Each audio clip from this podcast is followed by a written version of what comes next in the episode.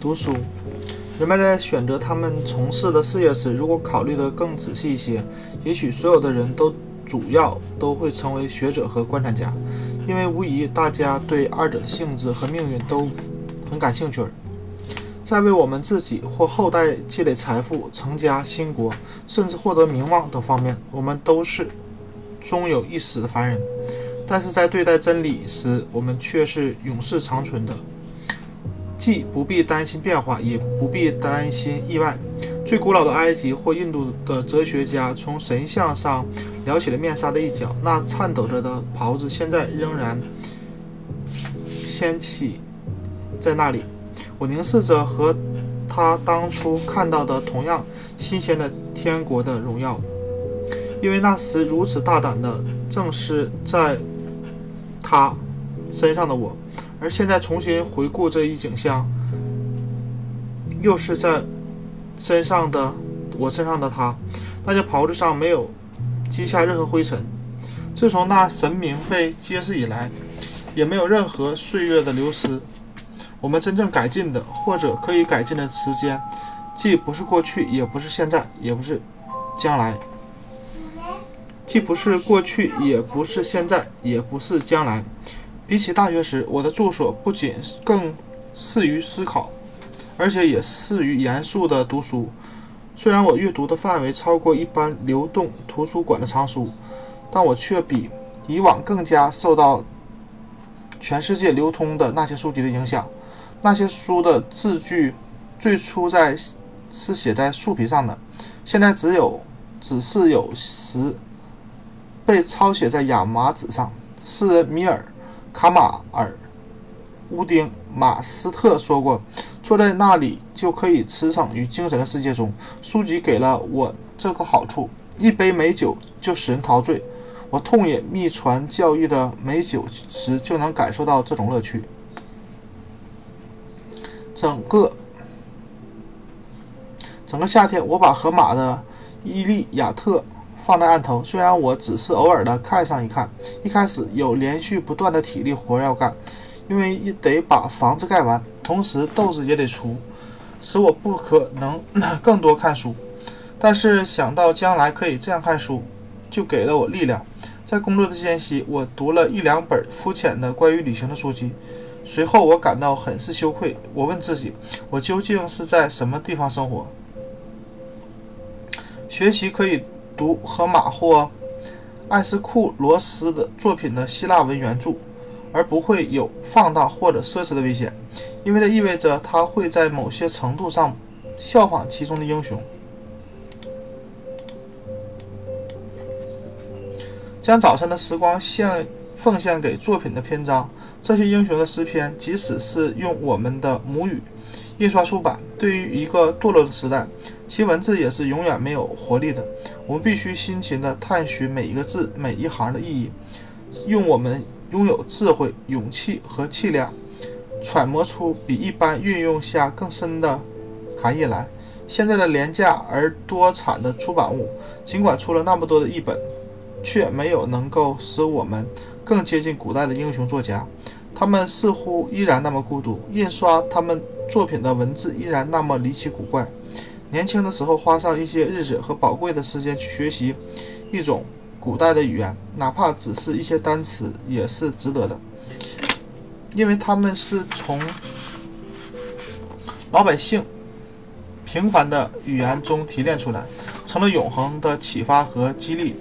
农夫记住并重复他听到的几个拉丁词语，也不是没有好处的。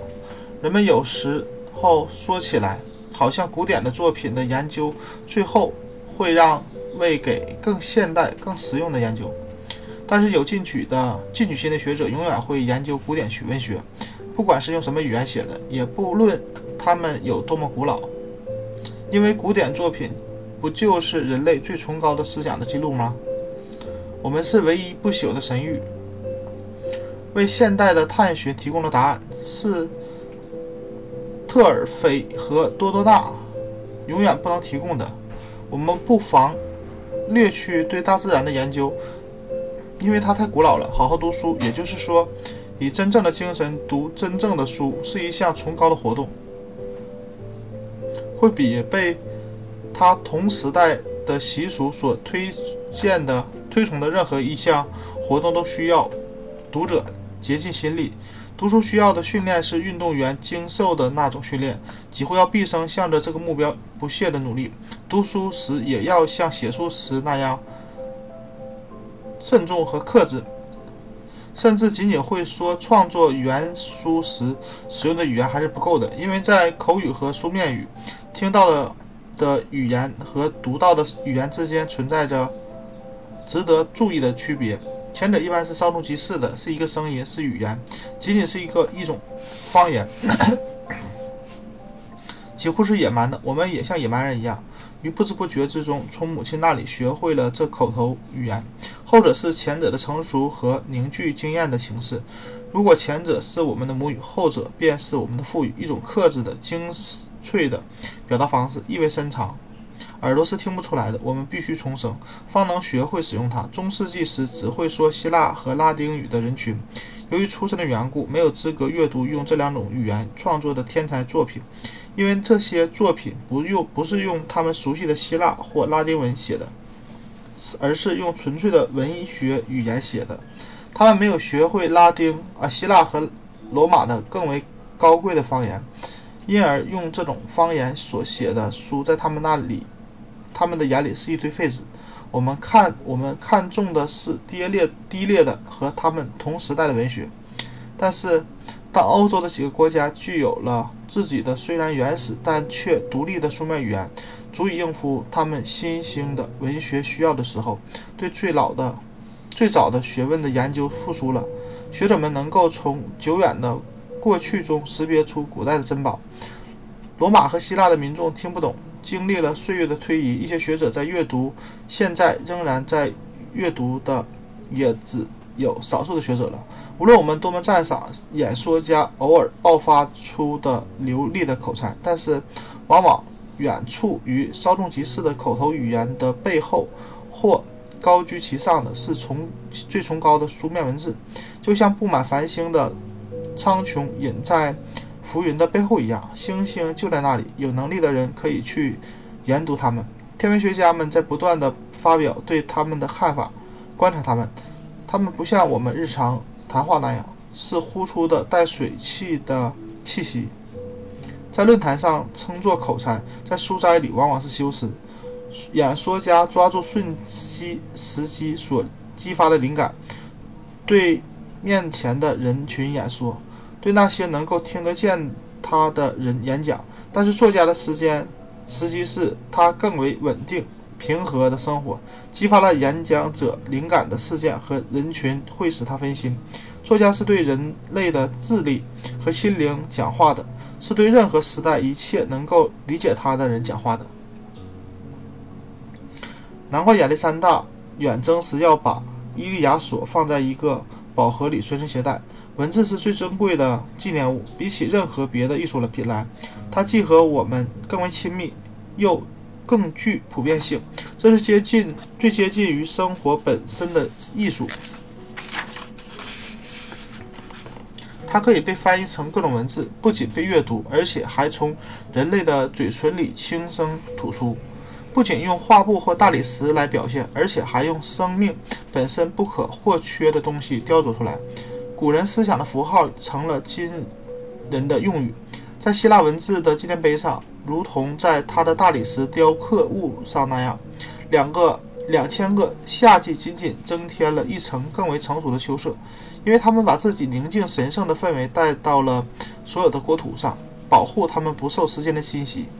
书籍是世界珍贵的财富，是世世代代的一切国家最好的继承，最古老的。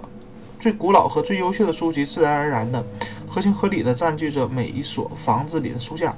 他们没有自己的利益需求，呃，需要诉求，但是在他们给读者以启迪和激励的时候，读者的常识使他不会拒绝书籍。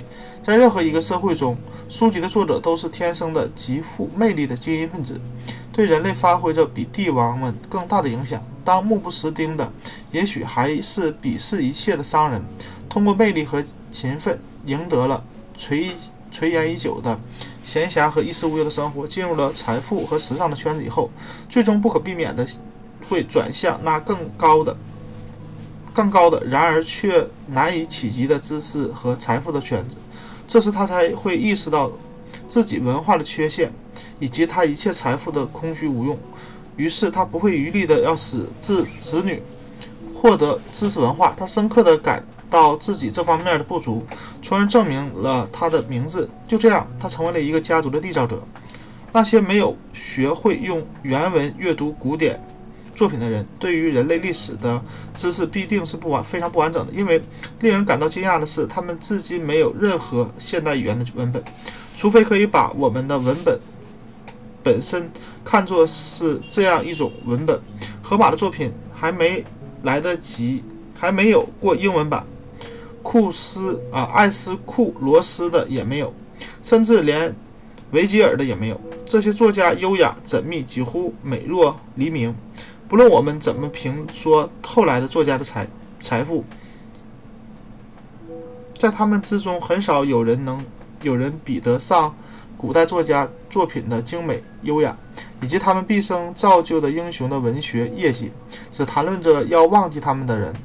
是那些对他们无从了解的人。我们有了能够使我们专心阅读和欣赏他们的学问和财富后，就会很快忘记那些人。当我们称作古典文学的遗产，还有各国更为古老并更为经典的，却却更不为知为人知的盛典积累的。越来越多的时候，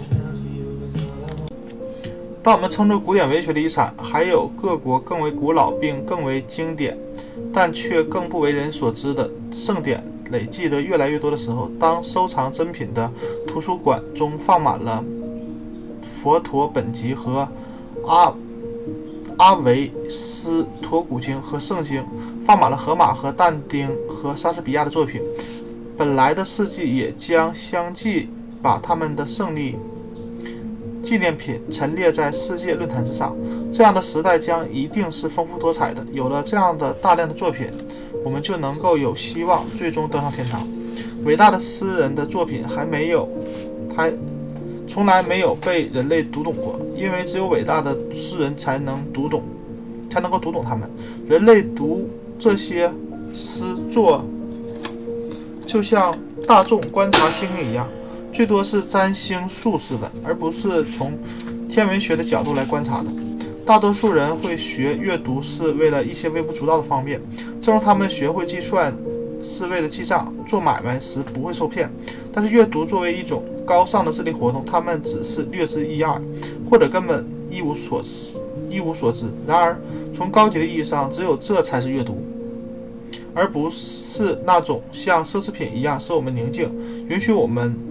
较为高尚的感官，呃，官能处于休眠状态的阅读，是我们必须踮起脚尖，将我们最机敏、最清醒的时光奉献给他们的，才是阅读。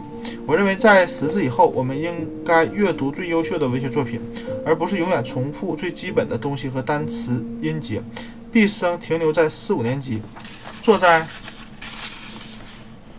最低年级最靠前的座位上。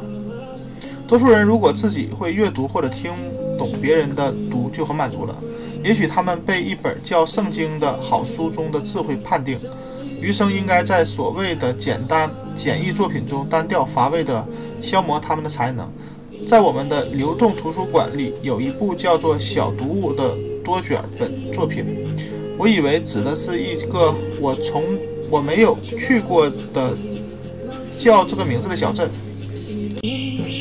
有些人像乌湖的鸵鸵鸟，能够消化各种各样的东西，即便在饱餐了有肉有菜的一顿以后也是如此，因为他们不能容忍任何消浪费。如果别人呢是提供这些食品的机器，他们就是阅读这些东西的机器。他们读了第九千个关于西布伦和弗罗啊塞弗。隆尼亚的故事，他们如何相爱？恒古以来还没有别人这样相爱过。他们如何相爱？恒古以来还没有别人这样相爱过。而他们真正的爱情之路并非一帆风顺。总之是他们的爱情如何发展、摔倒、爬起来，继续向前发展。一个不幸的可怜人怎么爬上了教堂的尖顶，而他最好连钟楼那么高都不要攀爬爬到。然而，既然已经毫无必要的把它弄到了那里，快活的小说家敲响了钟，让众人都聚集起来。哎呀，天哪！他是如何又爬了下来的呢？至于我吗？我想他们最好把天下小说王国里所有这样的具有雄心壮志的主人公都变成疯飙人，就像他们过去常常把主人公放在星座间里一样，星座间一样，让他们在那里一直转到生锈，不要下来用他们的恶作剧捉弄老实人。下次小说家在敲钟的时候，就算礼拜堂烧成平地，我也一会不会动一动身子的。一部中世纪的传奇故事，跳脚、踮脚跳号船的船长，著名的铁特尔托尔伊谈的作者所著，按月连载，争相阅读，预购重塑。他们圆睁着眼睛，直挺直身子。怀着原始的好奇读着这一切，一副不知疲倦的肠胃，连内壁的褶皱都用不着强化，就连一个四岁的坐在那儿连桌子都够不着的小孩儿，读着两美分一本的烫金封面的灰姑娘，就我所看到的，他们在发音、重音、加强语气方面都没有任何进步，也没有获得吸取或运用其道德教育意义方面的本事。其结果是视力微弱、生机停滞，以及一切智力功能总体下降。在几乎每一个制烤箱里，每天都在烤制着这样的姜汁面包，比烤制纯麦或黑麦加玉米面粉的面包更加起劲儿，而且有着更可靠的市场。甚至那些被做是被称作是好读者的人，也没有读过最好的书。我们康德。康克德文的文化有什么价值？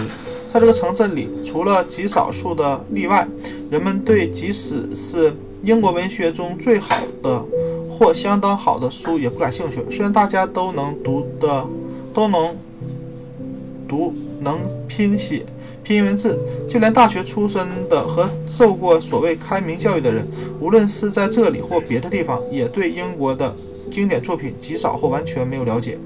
至于说记载了人类智慧的书籍，那些古典作品和宗教经典，任何人想要了解他们是能够很容易得到这本书的。但是无论何处想去了解他们的努力微乎其微。我认识一个中年樵夫，他订了一份法文报纸。他说不是为了读新闻，也不我已他已经不屑于此了。于是使自己不断练习使用语法，因为他父母是加拿大人。当我问他，他认为。他认为他在这世界上能做的最好的事情是什么？他说，除了法语之外，就是保持和提高英语水平。大家出身的人一般在做和想做的也无非如此。为此，他们订阅了一份英文报纸。刚刚读完也许是最好的一本英文书的人，能够。他能够找到多少人和他进行交流？假设他刚读完一本希腊或拉丁语的古典作品的原著，对他的赞扬，甚至连所谓的文盲也熟知。但是他根本找不到一个可以谈谈这本书的人，只能保持沉默。实际上，在我们的大学里，几乎没有哪个教授能够克服困难，掌握了语言以后，同时相应的克服了一个希腊诗人风趣的语言和诗。歌艺术所造成的困难，并且怀着同感将此传授给全神贯注的无畏的读者。至于那些神圣的宗教经典，或者说人类的各种圣经，在这个城镇里，谁能告诉我，哪怕是他们的名字？多数人并不知道。除了希伯来人之外，别的民族也有一部经典宗教经典。一个人，任何人都不会不怕麻烦的去拾起一枚一枚。一美元的硬币，但是这里有的是黄金般的文字，是古代的大智者留下的话。历代的智者都向我们证明了它的价值。然而，我们只学到学到了会读、简易读、初级读本和教科书。当我们离开学校以后，就读些小故事、小读物和故事书。这些是适合于少年和初学者的。我们的阅读、谈话和思想都处于一个非常低级的水平上，只配得上智力低下的人和侏儒。我渴望结识比我们康科德的土地上产生的更为智慧的哲人，他们的名字在这里几乎无人不知。难道我们？难道我应该听到的是柏拉图的名字，却永远不去读他的作品？就好像柏拉图是我们是我镇上的同乡，而我从来没有见过他，我的隔壁邻居，而从我而我从来没有听见过他说话，或者留意过他言语中饱含着的智慧。但是实际情况是怎样的呢？他的面，他的包含了，他的包含了他不朽的思想。对话录就放在紧挨着的书架上，而我却从来没有读过。我们缺乏教养，粗鲁。陛下，陛下，目不识丁。我承认，在这方面我根本不怎么去区分这两类文盲。一类是我的根本不识字的同乡，一类是只会读写给儿童或弱智者看的书的人。我们应该在古代的圣贤一样优秀，但是首先要知道他们有多么优秀。我们是一群矮子，我们智力翱翔所达之处，只不过稍微高于报纸和专栏而已。并不是所有的书籍和都和他们的读者一样愚昧、愚昧乏味、愚钝乏味。很可能有针对我们状况的文字，如果我们能够真正听进去并且理解的话，也许会比清晨或春天更有益于我们的生活，并使我们看到的事物的新的一面。有多少人因阅读一本书而开始了生活中的新时代？也许解释我们的奇迹并揭示新奇迹的书对我们来说是存在的。我们可能发现，眼前无法用言语表达的事物已经在别的地方表达过了。纠缠、困扰和迷惑我们的问题，同样也曾在所有智者的身上出现过，无一例外。而他们每个人都根据自己的能力，用自己的语言和生活回答了这些问题。更何况有了智慧，我们还能学到心胸开阔。康克德郊区农。场上的一个孤独的故宫，获得了重生的奇特的宗教经历，相信自己是受信仰驱使，进入沉默的庄严和孤傲的状态。他可能认为书中的说法不对，但是索罗亚斯德在几千年前就走过了和走过了和故宫同样的道路，有着相同样的经历。虽然因为他的智慧知道这带有普遍性，故而。照对照此对待他的邻居。据说他甚至发明和创造了人类拜神活动，让故宫谦让谦恭地和索罗亚德雅斯德交流吧，并且在所有圣贤的自由化的影响下，让他和耶稣基督本人交流，并将我们的教会抛在一边吧。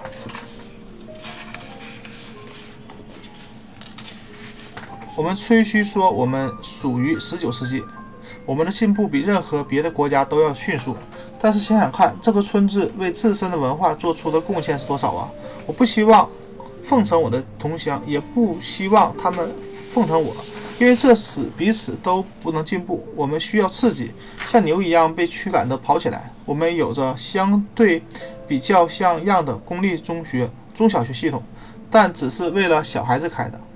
除了冬天有那半饥饿状态的讲学厅。以及近来由州政府提出开始建立的简陋的图书馆之外，没有适合于我们自己的学校。我们花在几乎任何一种身体的营养品和机构肉体的疾病方面的钱，比花在营养营养啊精神营养品上的钱要多。到了应该建立与众不同的学校的时候，我们不应在开始成为。成年男女后就不再接受教育，村庄就是大学，村里的老年居民是大学的研究生，有充分的闲暇。如果他们确实生活很宽裕的话，在余生从事文科学习，难道世界应该永远只存在有一个巴黎或一个牛津吗？难道学生不能在这里寄宿，在康科德的天下天空下获得文科教育吗？难道我们不能请来？个某个阿贝拉尔式的教师给我们讲课，哎，我们又是养牛又是开店，脱离学校的时间太长了，可悲地忽视了自己的教育。在这个国家里，村庄在某个方面应该取代欧洲贵族的地位，它应该成为艺术品的资助者，他有足够的钱，所缺乏的只是度量和度量和教养。他在农民和商人认为有价值的东西上很夸，很肯花钱，但是建议把钱花在有知识的人认为更有价值的上，价值的东西上，就会被看作是乌托邦式的空想。我们这个镇子在建造一座市政厅上花了一万七千美元，这要感谢财富和政治。但是也许在一百年之内，他也不会在活生生的智慧上放进那座外壳的真正实质性的东西。花费花这么多钱，那年集资到的为冬季办奖学厅用的一百二十五美元，比镇子里募集到的任何别的同等数量的钱。花的都要更有价值。如果我们活在生活在十九世纪，为什么不享受该享受十九世纪提供的有利条件呢？我们为什么为什么我们生活在一切方面都是这么狭隘？如果我们要看报纸，为什么不跳过波士顿的道长啊说长道短的小报，直接约定订阅世界上最好的报纸，不去吸收中立派别报纸的幼稚乏味的内容，或者浏览新英格兰？这儿的橄榄枝，让所有学术团体的报告都在这里。我们这里，我们要好，我们好看一看他们到底有没有知识。我们，我们为什么要让哈勃兄弟出版公司和雷丁出版公司来为我们挑选读物？正如具有高雅情趣的贵族，在他周围聚集起有利于他的文学、文化修养的一切：天才、学识、机智、书籍、绘画。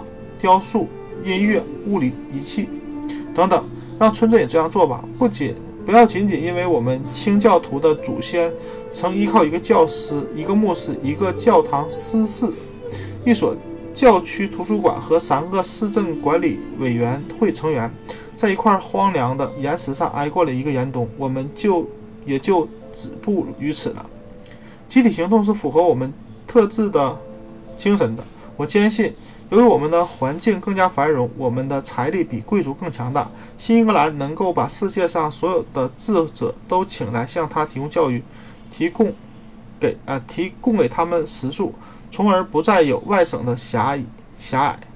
这就是我们需要的与众不同的学校，让我们拥有高贵的村民，而不是贵族。如果必要的话。在沙上，在河上少修一座桥，稍稍绕一点路，但是至少在包围我们的黑暗的无知和深渊上搭上一座拱桥了吧。